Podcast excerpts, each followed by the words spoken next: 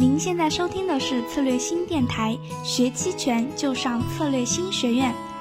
Hello，亲爱的听众，你们好呀，我是咏春小姐姐。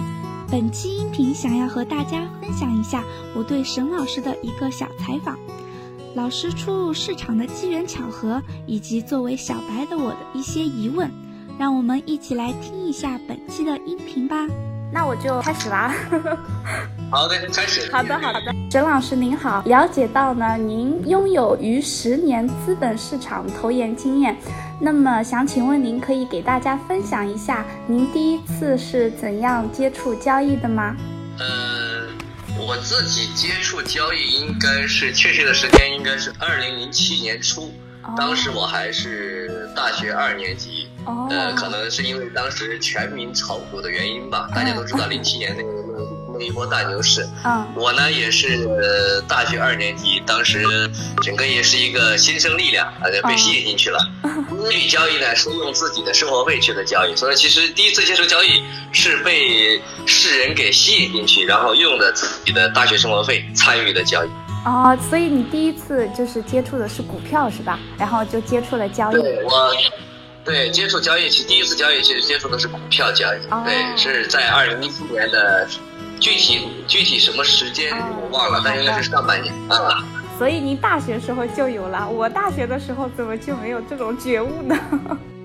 可能我我当时大学的时候零七年吧，你肯定比较相对比比比较小嘛。我零七年的时候，那个时候全民炒股多热呀，我们那个时候头脑一发热，看见谁都去排队开户，我们也就开了户，用着自己的不多的生活费就进去了。好好的。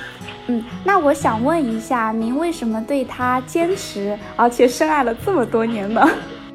这个话聊的有点感性哈，我我这么说吧，因为自己刚进去的时候呢，市场很疯狂，我呢没想过要怎么样，结果用了自己那么一点点生活费呢，发现哎赚钱的这个收益率很高很高，嗯，结果应该你都能猜得到。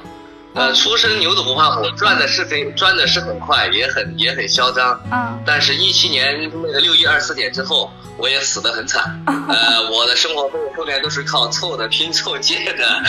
反正经过那个经历呢，也也算是一个好处。然后，但是也是那个经历让我知道了，这个资本市场是我之前所不太能够去呃了解，就盲目参与了。但是恰恰是这种先赢了后输了这种。心态，我本身又是，呃，算是理工科出身，本身对所有的事情呢喜欢去刨根问底，所以说因为那一次的先成功后失败的那个交易经历，自己又因为有刨根问底的这么一种呃心性在，所以说就逐渐的爱上了交易，去琢磨为什么我输了钱，为什么之前又赢了钱，后面怎么做又更好，逐渐的就这么过来了。哦。懂了懂了，其实，在不断交易的过程中，也在不断的去反思和进步，是不是？可以这么理解。其实我因为本身是理工背景嘛，接触交易呢本身不算是我的专业范畴，嗯，接触交易是兴趣使然，最后呢也算是因为自己的这个叫做理工特性，就是刨根问底的特性呢，让我深陷进去不能自拔，一直到现在。好的好的，嗯，好，那么接下来我再问一下。因为我了解到您现在也有自己的一个公众号嘛，叫发盆期权说，对不对？然后您现在每天也在坚持发表公众号，就是您肯定也是为了想要帮助更多的人去了解期权。那么我想问一下，当时是什么让您萌发了想要开设公众号的这个想法呢？嗯，我实话哈，嗯，这个发疯期权说这公众号应该才开了，应该也很这个时间比较短，应该是十月份才开的这个公众号。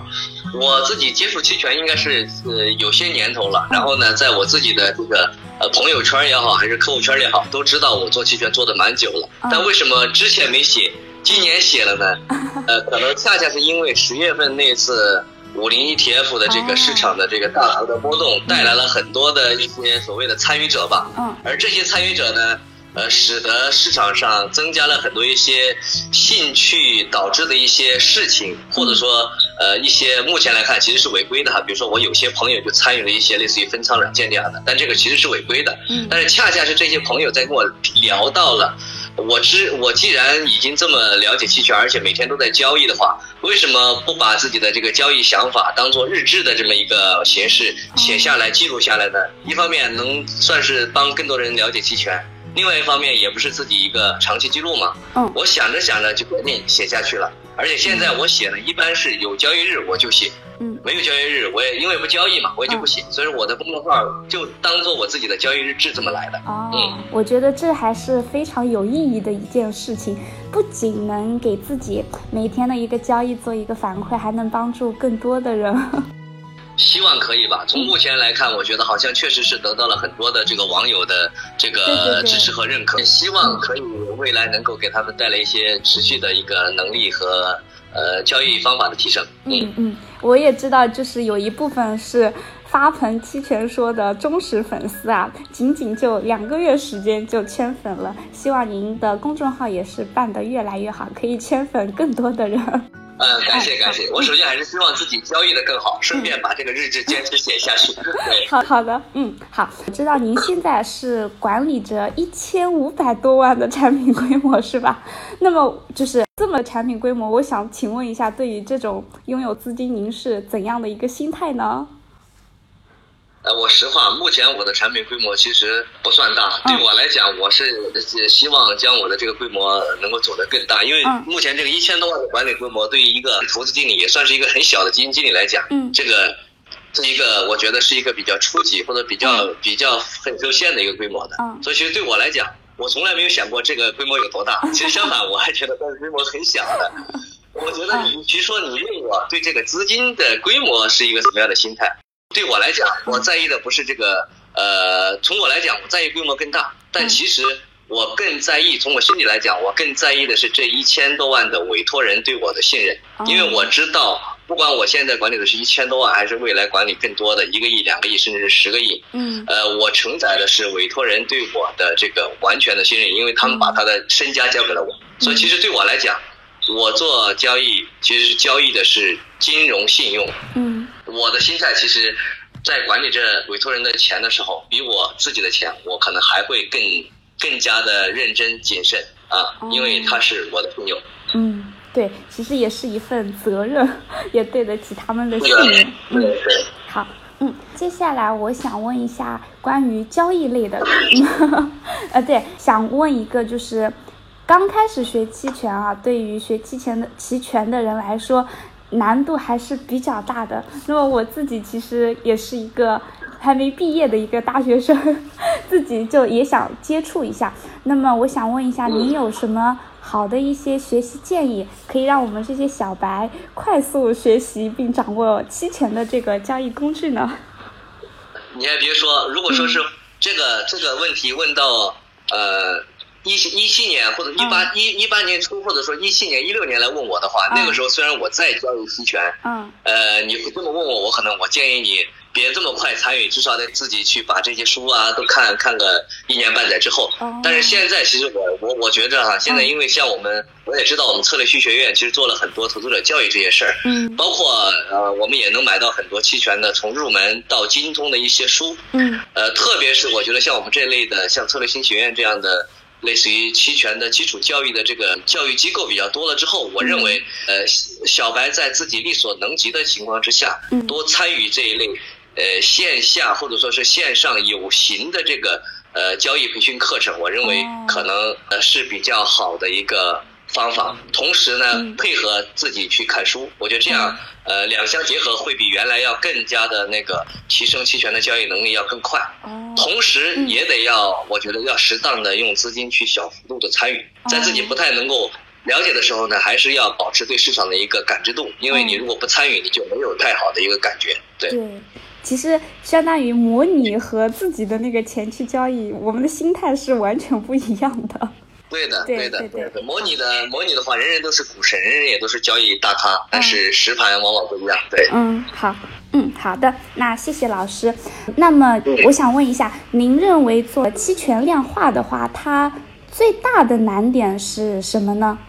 我认为有几点，呃，呃，目前在我我就说在国内吧，因为在国内的期权目前第一个是数量不多，嗯，其实所所谓的量化，我觉得是一种思维体系哈，嗯，其实量化的核心是在于，呃，就是把风险配置到合适的地方，因为目前国内的期权的数量有限呢，其实我们在呃，我们如果按照按分品种去做风险风险的配置的话，现在可配的地方比较少，这是第一个难处。嗯。第二个难处是我认为期权在国内的量化有一个第呃第二个难处是目前的这个关于期权方面的一些数据也好，还有一些交易支持的软件也好，还有包括一些量化回测的平台也好，目前都是属于发展的初期。嗯。这些工具和这些数据都相较于国外呃差距很大，而且比较。难获得，对于一般交易者来讲是比较困难的，这是第二个困难。好，然后我还想说的是，呃，第三个困难是本身是期权策略做量化，它相比原来的一些股票或者说期货，它有更多的变化，而这个变化是一般的参与者是很难去了解的，必须得经过一段时间的沉淀和参与之后，对期权的策略有了足够的认识，才能做到更好的量化，因为期权的变化确实是最多的。所以我目前想到的就这三个难处。第一个难处是，呃，期权的品种少，分散度不一定够。第二个呢是目前国内的软体环境导致了期权量化的这个这个事呢，嗯，只能要不就是你自己从开发到自己的数据处理到你最后的策略回测都是你自己做，要不呢你就很难做得到。第三个呢就是期权的这个本身的策略的丰富度导致了很多人比较难以去掌握期权的策略的这个调整。对，嗯，好。嗯，呃，您总结的这个三点啊，就是大概了解。好啦，这是对沈老师上半段的采访。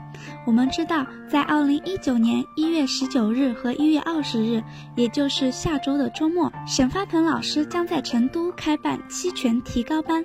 课堂主要包括期权压力测试器的使用与制作、保险收益增强策略详解、波动率交易策略。期权风控方法等内容。若您对期权提高班感兴趣，欢迎添加音频下方咏春小姐姐的联系方式找我报名哦。明天将给大家分享下半场的采访，我们下期见啦！